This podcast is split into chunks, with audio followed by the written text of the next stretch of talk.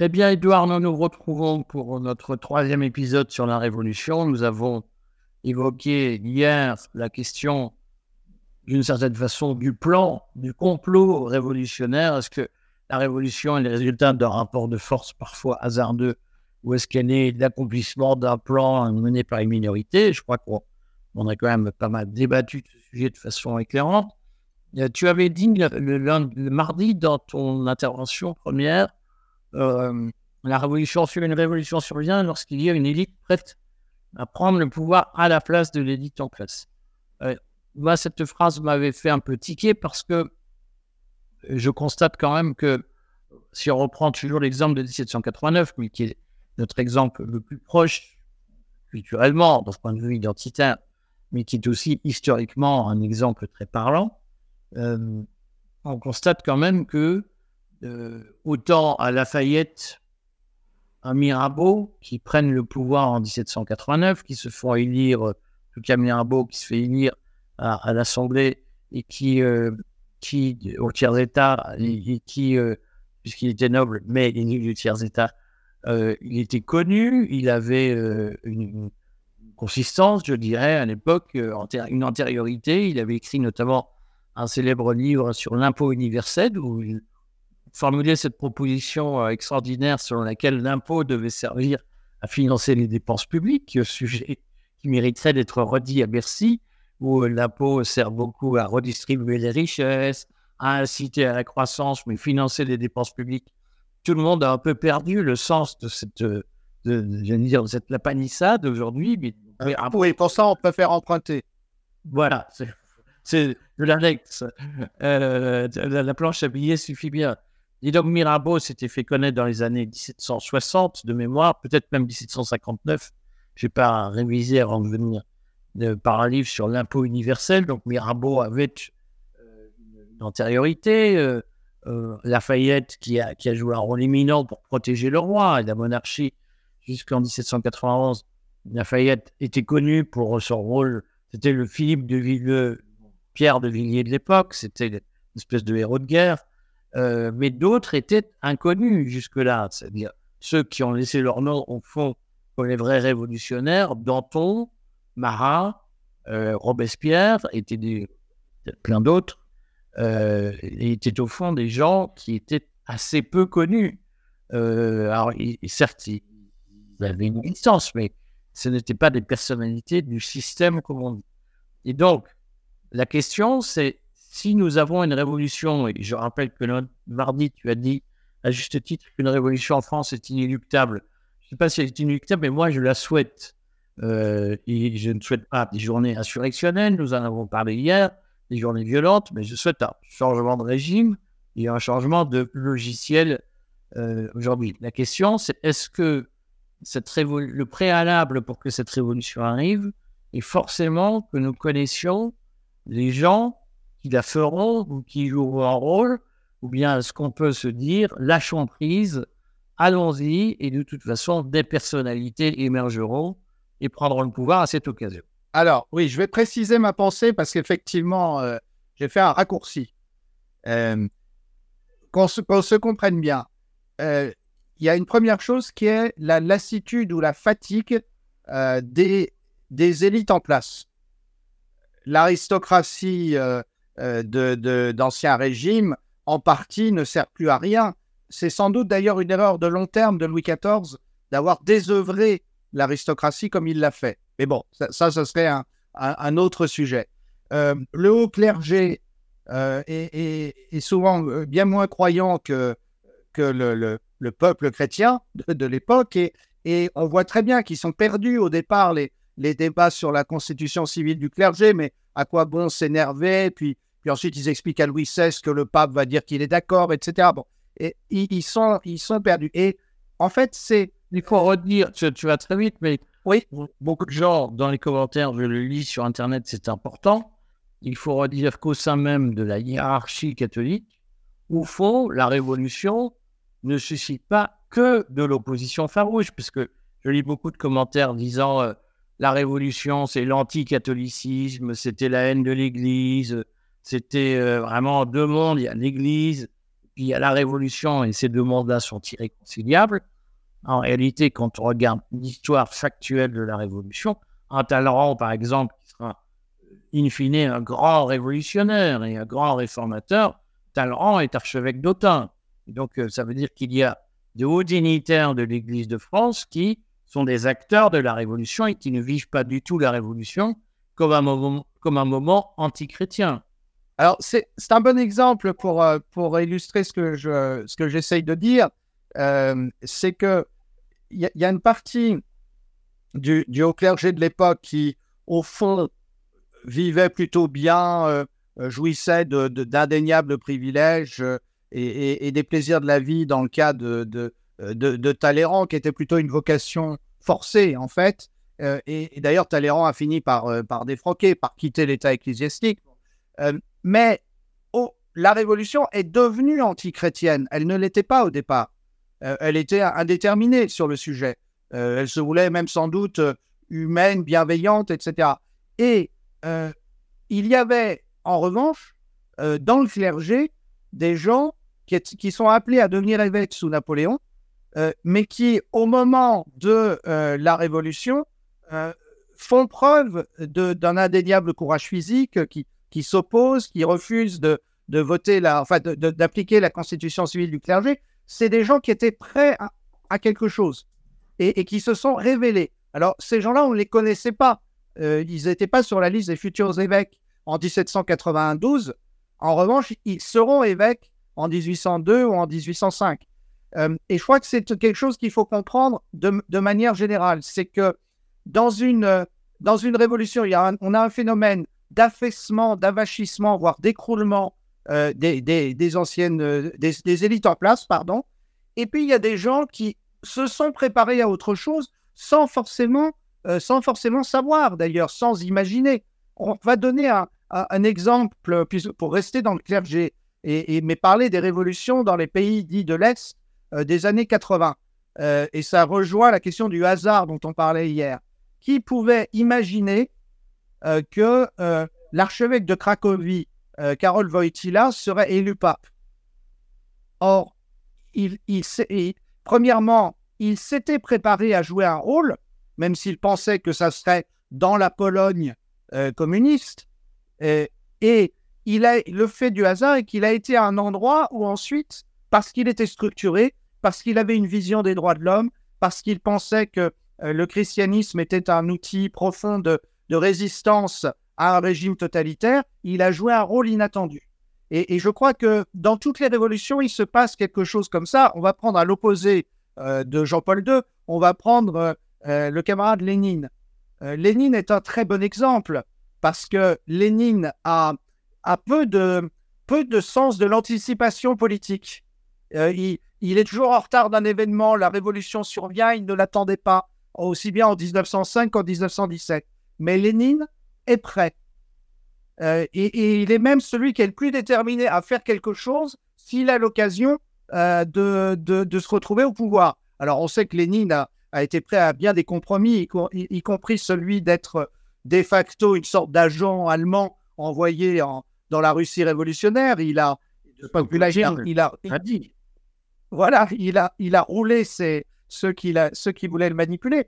Mais Lénine, tout d'un coup, s'est trouvé, il était prêt, euh, alors qu'il n'était pas connu, mais il a occupé le vide euh, qu'avaient laissé les élites euh, de la Russie tsariste qui s'étaient effondrées. c'est ça que je voulais dire, en fait. Et si on applique ça à la France, on voit bien que l'élite macronienne, elle est, elle est fatiguée, elle est, elle est usée. D'ailleurs, sa base électorale n'a cessé de se rétrécir depuis, depuis, depuis des années. et pour survivre politiquement, Macron doit euh, manger de plus en plus sur sa droite. Euh, bon, donc ça dit bien ce que ça veut dire. Mais par ailleurs, la nomination de Gabriel Attal montre bien le manque de, ressources humaines, on, va dire. et simplement, il y a un moment, il y a quelque chose qui déclenchera l'écroulement de, ce monde-là.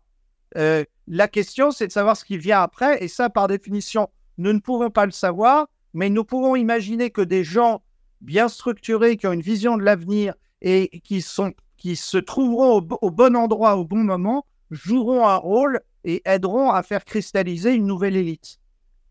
Alors, dans cet ensemble, quand même, il y a deux questions que les gens se posent. La première, je crois qu'il faut prenne le temps d'y répondre. C'est est-ce que c'est par les urnes qu'on va faire la révolution? Cette question se pose à chaque élection et on, voit déjà les prémices sur l'élection présidentielle de 2027, c'est-à-dire tout le monde a acté, je pense, le fait que les, élections européennes de juin seraient préemptées et qu'elles euh, ne donneraient lieu à aucune forme de surprise. Les, organes, les, instituts de sondage sont d'ailleurs chargés de consolider cette euh, conviction.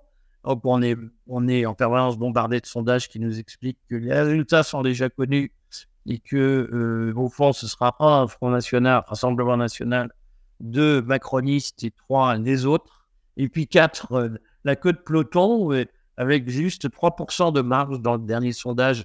Et là, je crois, il y a eu 3% qui sont non affectés euh, pour peut-être une liste citoyenne, comme celle que nous soutenons. Mais pour le reste, on, a déjà la photographie finale, même si on sait que pas mal de, résultats sont un peu truqués à la marge. Mais beaucoup de gens disent les résultats sont pipés. On connaît par avance le résultat du vote et c'est le paradoxe de la démocratie dans laquelle nous vivons, où au fond, avant même le vote, on connaît le résultat du vote. Euh, et certains commencent déjà à dire, mais 2027, on sait que ça ne servira à rien puisque ce sera au second tour Marine Le Pen contre Macron, ou bien Marine Le Pen contre Attal, ou Marine Le Pen contre Édouard Philippe, qui sont deux candidats, Attal et Philippe, on voit de fabrication par euh, l'industrie médiatique. Et donc, plein de gens se disent, mais ça ne sert à rien de voter. Et certains en, déduisent, nous ne pouvons rien, tout est joué d'avance, nous sommes écrasés, nous sommes impuissants face à la machine qui se met en marche, tout est, tout est truqué. Euh, est-ce que euh, on peut penser, est-ce que ces gens-là ont raison de désespérer des élections et de considérer qu'au fond, les élections ne permettront pas de changer le logiciel qui, euh, aujourd'hui, d'une façon ou d'une autre, nous frustre tous Alors, je, crois que les, élections, les élections sont vues par les gens au pouvoir comme, comme très dangereuses. Rappelons-nous le vote de 2005 contre le traité constitutionnel européen. Euh, rappelons-nous euh, euh, le vote du Brexit en Grande-Bretagne, l'élection de Donald Trump que personne que personne n'attendait aux États-Unis. Et donc, on, voit bien comment les, la caste, l'establishment s'arrange pour essayer de canaliser le résultat des élections, de l'orienter. C'est ce qu'on est en train de, c'est ce qu'on est en train de décrire. Alors, en, en, 2017, euh, il y, a, eu euh, le, montage euh, d'une histoire assez pathétique contre le candidat qui avait le plus de chance, à savoir Fillon, avec une absence totale d'instinct de survie de son propre parti qui, l'a poignardé dans le dos. Et puis, on voit, la caste a poussé Emmanuel Macron et, d'une certaine manière a, confisqué pour un temps l'envie de changement qui pouvait exister aussi dans les élites. Alors, 2022, on voit que euh, Macron a, bénéficié du, euh, de, ce que le débat politique avait été gelé par les confinements. Donc, euh, il n'y a pas eu de réveil. Les gens se disent 2027, oui, ça, il va rien se passer. Qu'est-ce que vous en savez? Et si c'était Marine Le Pen contre Mélenchon au deuxième tour en 2027 Personne ne peut le dire à l'avance.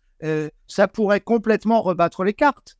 ce qui, les sondages montrent que dans ce cas-là, c'est plutôt Marine Le Pen qui gagnerait. Euh, mais quelles conséquences ça aurait? Donc et, sur la droite et sur la gauche Et puis, est-ce que le système tiendrait avec l'état des finances publiques? Donc, moi, je crois qu'il y a beaucoup plus d'imprévus que ce qu'on croit. Ça nous ramène à une question qu'on a évoquée euh, lors des deux premiers entretiens, qui est le plan, le complot. Euh, en fait, je crois qu'il faut vraiment redire ça. C'est que si le, si le complot, ça marchait, et si c'était vraiment ce qui menait l'histoire, bah, d'une certaine manière, il y a des gens très forts qui détiendraient le pouvoir depuis toujours, puisque non seulement ils auraient réussi à l'établir comme ils voulaient, mais en plus à se transmettre les uns aux autres euh, pendant des millénaires. on sait très bien que le, propre de l'histoire, c'est au contraire l'imprévu. C'est au contraire, on a parfaitement planifié les choses. Euh, sur le, sur le papier, en, 2000, en 2010, Nicolas Sarkozy doit être réélu. Il n'a pas d'adversaire. Et ces sondeurs, en 2011, lui disent, ils avaient sans doute raison, qu'il est capable de battre Dominique Strauss-Kahn.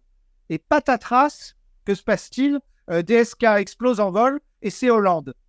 Et, là, moi, je sais qu'un sondeur m'avait dit au lendemain de, l'épisode de New York pour DSK, c'est une très mauvaise nouvelle pour Sarkozy.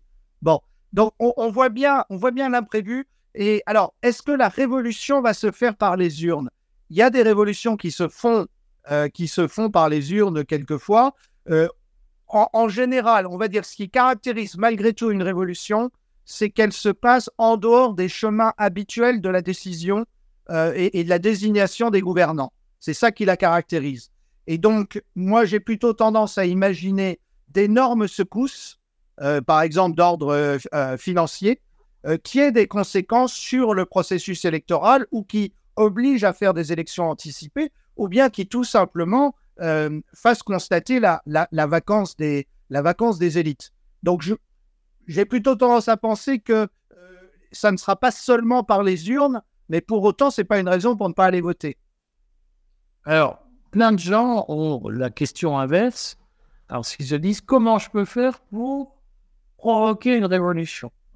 Certains disent il faut prendre des armes, il faut, faut faire je sais pas quoi. Euh, d'autres disent il faut aller manifester. D'autres ont, témoigné de leur désillusion, notamment au moment du pass sanitaire qui nous a pas mal occupés. Euh, notamment Florian Philippot faisait beaucoup de manifestations dans les rues. Les gens disent Bah oui, mais on tourne autour de la place du Trocadéro, c'est une caricature évidemment. On tourne, on marche et puis rien ne se passe. Et en fait, euh, c'est des méchants, ils ne nous écoutent pas. On manifeste, on n'est pas écouté. On a eu le, même réflexe au moment de la contestation contre les, la réforme des retraites, où il y a eu comme des manifestations importantes même si le cartel des médias subventionnés en a soigneusement nié l'importance, et même si les forces de police ont fait ce qu'il fallait pour euh, dissuader les gens de venir manifester, il n'en reste pas moins qu'il y avait des manifestations nombreuses dans les rues euh, et impressionnantes très souvent. Les gens disent Ah ben non, mais on n'est pas écouté, donc on ne peut plus rien faire. Euh, comment est-ce qu'on peut, est-ce que monsieur, madame Dupont, les citoyens ordinaires que nous sommes, ont la faculté de lancer une révolution? Est-ce que ça s'est vu dans l'histoire Ça se passe comme ça? Est-ce qu'au fond, la révolution, c'est simplement un agrégat de mécontentement avec des gens mécontents qui se retrouvent dans les rues euh, un samedi à 14h qui disent on est nombreux, la révolution commence. On a eu, on peut parler de ce qui s'est passé en Ukraine dans les années 2010, la fameuse place, de Maïdan. Est-ce qu'au fond, la révolution, c'est le produit d'un agrégat de colère spontanée qui s'exprime dans la rue? Enfin, Maïdan, il y, avait, euh, il y, a, des manifestations. Euh, au départ, une partie est spontanée. Euh, elles sont quand même rapidement remplies par des gens, un peu comme ce qu'on disait hier, c'est-à-dire des gens qui se trouvent là ou qu'on paye pour aller manifester. Et puis après, comme le président Yanukovych ne veut toujours pas partir. Euh, il y, a, une, euh, un, truc d'insurrection euh, qui est fabriqué avec une fusillade qui a l'air d'être ordonnée par Yanukovych. Donc, en fait, bon, c'est comme si on disait Allez, viens, on va faire la révolution. ou si les gens qui sont partis prendre la Bastille avaient dit Viens, on va faire la révolution de 1789. C'est pas comme ça que ça, se passe. non, je, crois que il peut y avoir un jour une manifestation monstre, mais il peut y avoir aussi un jour une, à nouveau de graves émeutes en banlieue. Il peut, il peut y avoir euh, euh, la, à un moment le, le, mouvement des agriculteurs ou autre chose qui, qui, repart. Ce qui est important de voir, ce qui a manqué ces dix dernières années en France, c'est au sein des, des milieux dirigeants, euh, des élites, euh, quelqu'un qui ait euh, le courage de dire bah, c'est pas comme ça qu'on va faire.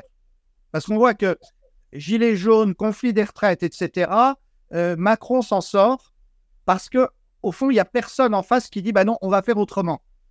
imaginons qu'il il y ait eu pendant les, samedis des gilets jaunes quelqu'un qui, dans l'opposition, disons par exemple chez les Républicains, est, est pris à partie Macron en disant Monsieur Macron, vous êtes responsable du désordre et par ailleurs, ce mouvement a une légitimité, euh, simplement il ne doit pas déborder, nous sommes garants, etc., ça aurait tout changé.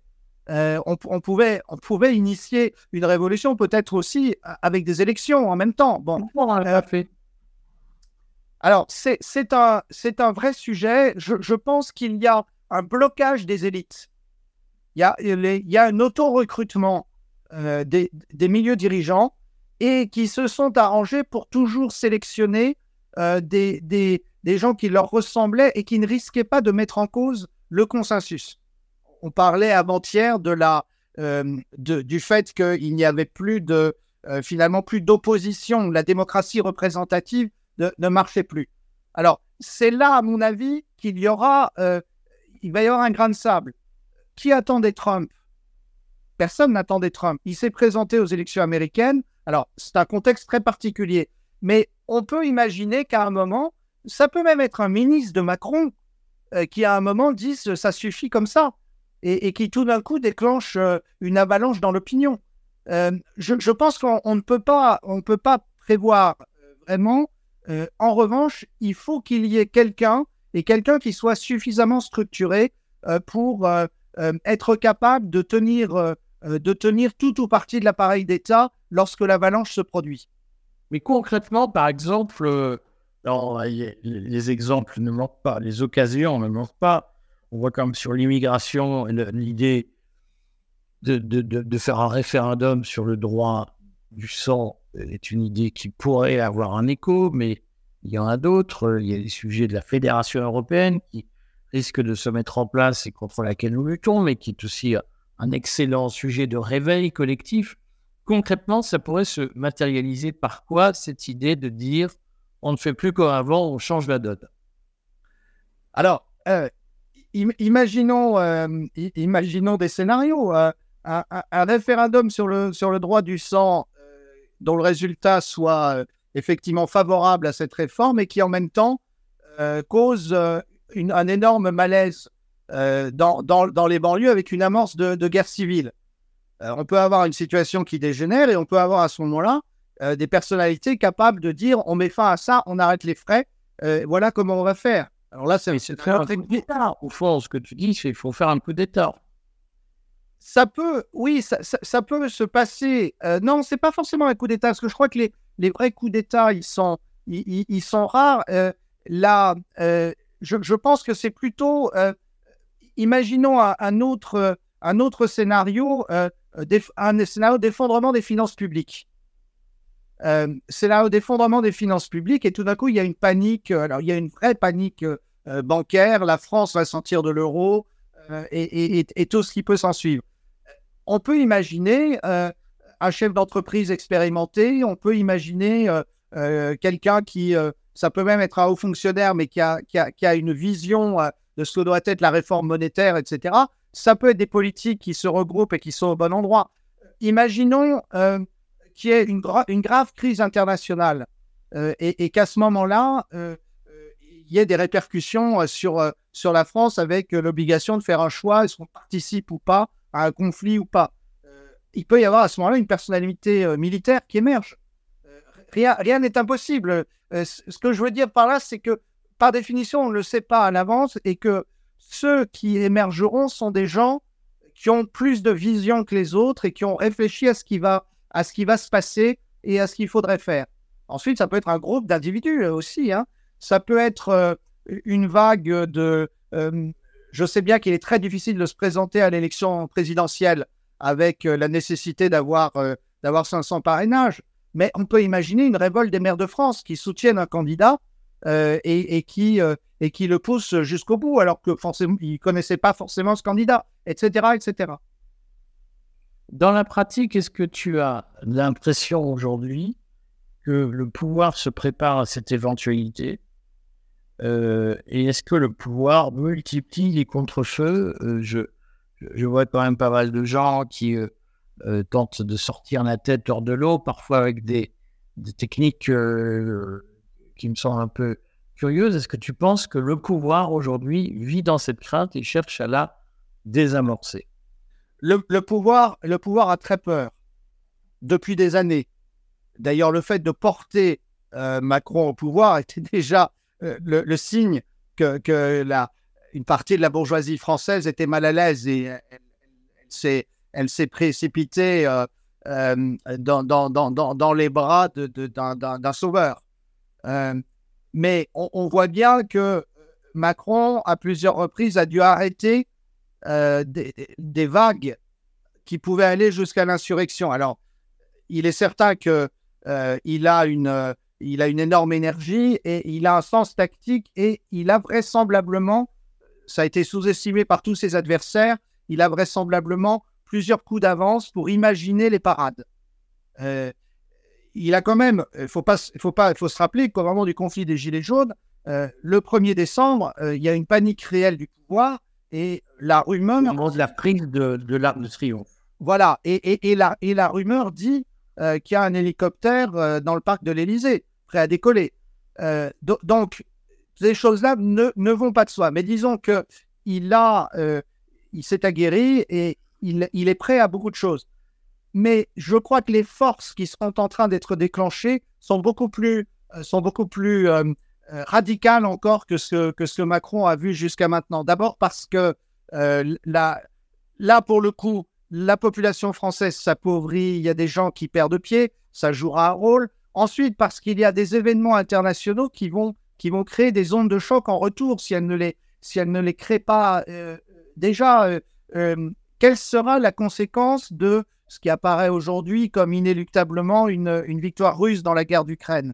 Lorsque le truc se sera arrêté, quelle sera la conséquence pour tous les gens qui ont répété à la télévision que, que qu'on allait gagner cette guerre, que la Russie c'était des imbéciles, que, euh, qu'ils avaient une armée de pas On allait les mettre à genoux. Voilà, on allait les mettre à genoux. Bon, euh, qu'est-ce que. Euh, il y a quelque chose en ce moment que, à quoi je pense, c'est ce que va être l'impact éthique sur, sur la vie politique de, du silence de nos élites à Gaza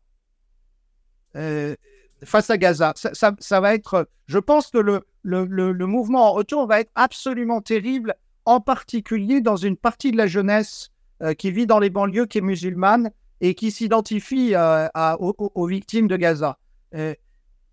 Euh, là, je, prends des facteurs séparément, mais on peut imaginer, et c'est le propre des révolutions, c'est qu'il y a beaucoup de facteurs qui s'accumulent à un moment, et puis il y a l'effet papillon, il y a un truc qu'on n'a pas attendu. Après tout, les, le, les gilets jaunes, ça part aussi euh, euh, du message de Jacqueline Moreau sur Facebook. Bon, ça, c'est l'effet papillon.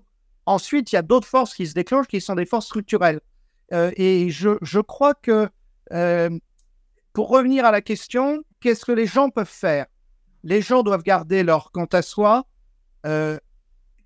s'habituer à réfléchir, ne pas se laisser manipuler et se tenir prêt là où ils sont à à faire ce qu'ils considéreront être leur devoir. En fait, c'est ça fondamentalement. Il me semble que le travail qu'on fait au courrier pour, euh, euh, pour dire à chacun apprenez à trier la bonne information euh, de la mauvaise, apprenez à, réfléchir, à défendre vos droits, bah, c'est déjà quelque chose d'important. Nous, on fait ça à notre petit niveau, là où on peut, mais on voit qu'il y a des gens qui nous suivent à cause de ça. eh bien, il y a peut-être effectivement euh, un chef d'entreprise français qui, euh, dans cas de panique financière, euh, aura les mots qu'il faut pour dire au pays bah, on va faire autrement que ce qu'on a fait jusqu'à maintenant, etc. Donc, je, voilà, c'est ce que je dirais comme scénario. Évidemment, l'imagination est toujours plus pauvre que la réalité. Bon, écoute, il nous reste un épisode à tourner que nous tournerons demain sur euh, quel projet et par quoi faut-il remplacer ce qui existe? Quel est le projet pour demain? Merci Edouard et on se retrouve euh, demain. À bientôt. À demain Eric.